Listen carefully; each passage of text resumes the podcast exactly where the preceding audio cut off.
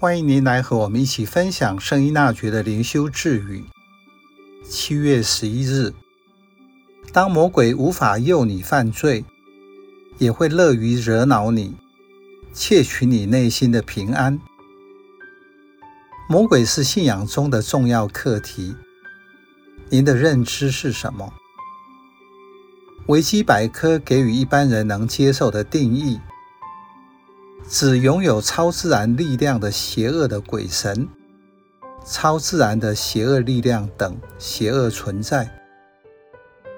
James Hasting 在编辑的圣经词典解释是：在人类开化初期，人们就意识到自己被一些无法控制的力量左右，这些力量会带给人伤害和破坏。上面的解释能够清楚地说明，魔鬼是邪恶，为人带来伤害和破坏，如同圣经指他是人类的仇敌。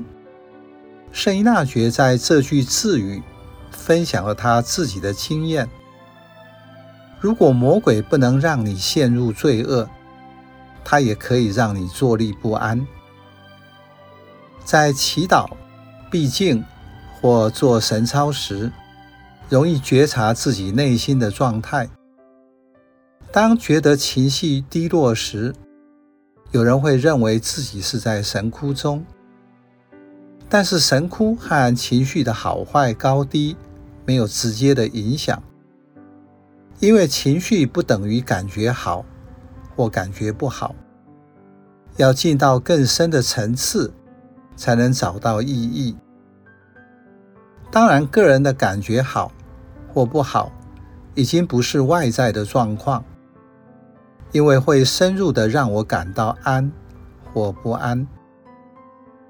安是从外在的安全到内心的平安。静下来想一想，心灵的平安对我来说是什么？我曾经有过心灵平安的经验。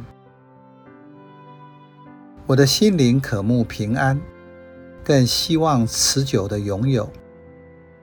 平安不是没有波动，因为一滩死水不会有波动。大海平静无波是另外一种安。耶稣平息风浪，给我什么启发？和他同在会发生什么？所以，当我觉察到灵魂的昏暗、内心的骚扰、倾向卑鄙的事物，以及由各种诱惑所引起的扰乱不安时，我会知道这些不安的源头。对于一个举心向上的人，魔鬼不能引诱你犯罪，但他会设法让你失去内在的平安。学会分辨，能帮助你。不陷入他的伎俩。